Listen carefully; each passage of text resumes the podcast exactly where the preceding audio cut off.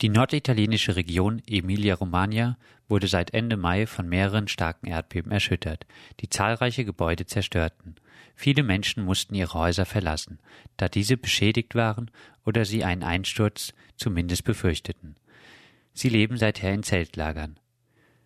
In dieser Lage werden Erinnerungen an das Erdbeben um L'Aquila 2009 wach, bei dem die Regierung Berlusconi mit repressiven Maßnahmen alles andere als hilfreich war.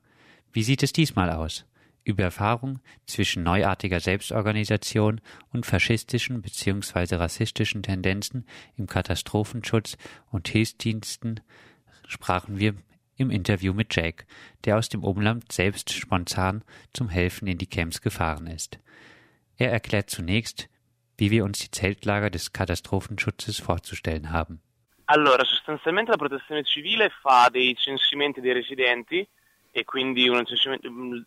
Katastrophenschutz kümmert sich vor allem um die Bestandsaufnahme der Bevölkerung und denkt daher tendenziell in Einheiten von Familien.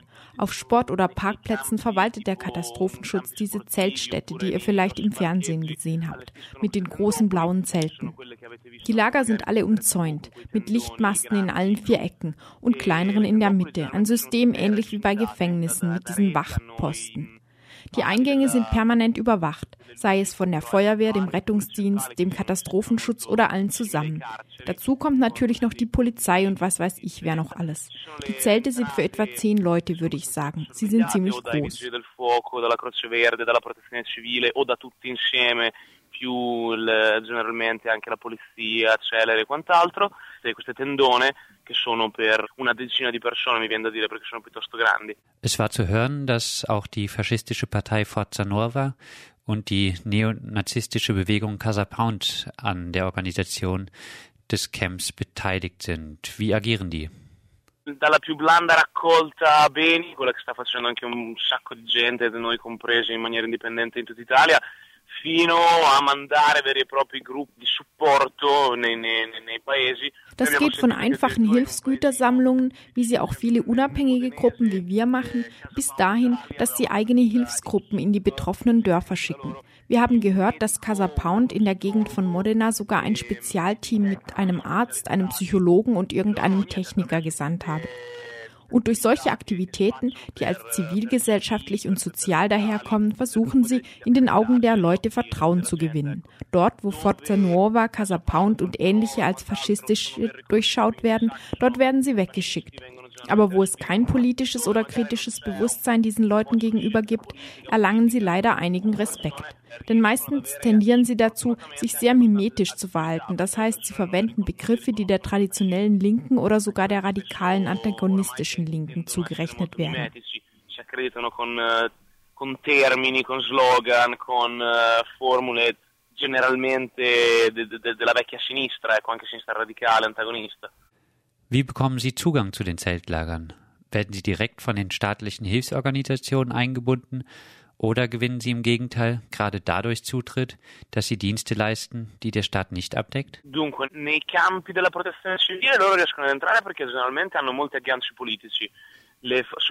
Also in den Lagern, die vom Katastrophenschutz verwaltet werden, haben sie direkten Zutritt, denn mit denen haben sie viele politische Verbindungen. Vor allem Casa Pound ist ein politisches Gebilde, das starke Bindungen zu Parteien der extremen Rechten hat, zu der Lobbygruppen faschistischer Fußballfans, zu Nazi-Skin-Gruppen etc. Daher gelingt es ihnen auch, sich von offiziellen Stellen akkreditieren zu lassen. In die anderen, die selbstverwalteten Lager gehen sie genauso wie andere Leute, wie wir auch, aber sie machen es auf ihre Art, verteilen zum Beispiel Flyer.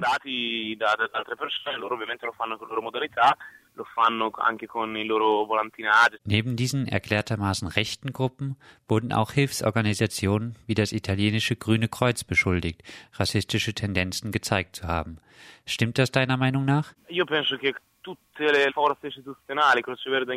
Ich denke, dass alle institutionellen Kräfte, das Grüne Kreuz inbegriffen, zwar nicht erklärtermaßen, aber den Fakten nach explizit rassistisch sind. Das sieht man in Italien tagtäglich, aber in den Zeltlagern zeigt es sich umso mehr, denn die Migranten bleiben dort vollständig sich selbst überlassen.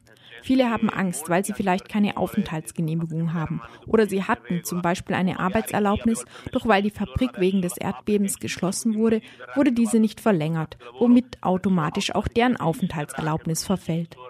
So finden sie sich in einem Status der Illegalisierung wieder. Daher wagen sie es nicht, beim Katastrophenschutz um Hilfe zu bitten. Andererseits tut der Katastrophenschutz, Rot das Rote Kreuz, das Grüne Kreuz, der katholische Hilfsdienst Misericordia nichts, um diese Leute zu unterstützen, obwohl sie genau wissen, dass sie verlassen und hilfsbedürftig sind und wo sie sich aufhalten. Bleiben wir noch einen Moment bei diesem Thema. Kannst du die Situation der Sans-Papiers in den Lagern noch etwas näher beschreiben? Sì, quelli che abbiamo visto noi personalmente e i campi più emarginati, ma anche a livello ja. Nach dem, was wir gesehen haben, sind es die marginalisiertesten Lager, auch in geografischer Hinsicht, in der Peripherie, zum Beispiel in Parks von Arbeitervierteln, die fast ausschließlich von Migranten bewohnt werden. Und von ihnen hat die große Mehrheit lückenhafte oder gar keine Dokumente. Bei unserem ersten Besuch in einem ziemlich großen Migrantencamp hat noch der Großteil der Leute ohne Zelte, nur auch von Kartons geschützt, auf dem Boden geschlafen oder zum Beispiel zu viert in einem Auto, sofern sie eins hatten. Diese Situation dauert nun schon seit einem Monat an e sono situazioni che si protraggono da, da, da, da un mese ormai. Quindi das sind dann also informelle Camps. Ja, es sind vor allem informelle Camps, die spontan entstanden sind. Denn der Katastrophenschutz arbeitet in großem Stil. Er errichtet wenige große Lager, während die spontan entstandenen Lager sich eher entlang der Dynamik der Städte entwickelt haben. So zogen die Leute aus einem Viertel vielleicht in den Park dieses Viertels, andere auf einen zentralen Platz des Quartiers, andere nutzten einen Parkplatz, jeweils nah bei ihren Häusern, wo sie ihr ganzes Leben lang gewohnt hatten. Du hast schon gesagt, dass es auch selbstverwaltete Zeltlager gibt, nicht nur von Migrantinnen. Siehst du da auch positive Erfahrungen der Selbstorganisation? Sì, assolutamente. Io Io personalmente sono molto, molto positivo Ja, auf jeden Fall. Ich persönlich sehe diese Erfahrung sehr positiv. Gestern Abend gab es eine Versammlung, an der sich viele unserer Genossinnen beteiligt haben und auch Leute, die einzelne Lager repräsentierten. Es ging darum, zusammen zu überlegen, welche Perspektiven sich aus dieser Situation gewinnen lassen, aus der, so tragisch hässlich und alarmierend sie sein mag, neue Alternativen entspringen können. Denn in den selbstverwalteten Lagern entdecken viele Menschen, niemals alle, das kann und will ich auch gar nicht behaupten, neue Methoden des Lebens, des Tausches, der gesellschaftlichen Zusammenlebens und der Solidarität. Viele Leute haben uns gesagt, ich wohne schon ein Leben lang hier und ich hatte nie mit meinem Nachbarn geredet. Und hier schlagen wir zusammen ein Zelt auf oder machen zusammen Feuer. Solche Wendungen ergeben sich jetzt und die Menschen machen eine Menge guter Vorschläge. Das freut uns sehr sono dei, dei, bei, dei bei percorsi che si stanno creando, la gente sembra, sembra molto propositiva e questo ci fa molto piacere. Neben der Selbstorganisation der vom Erdbeben betroffenen Menschen haben sich auch von außen selbstorganisierte Hilfsinitiativen zusammengefunden, an denen auch du selbst beteiligt bist.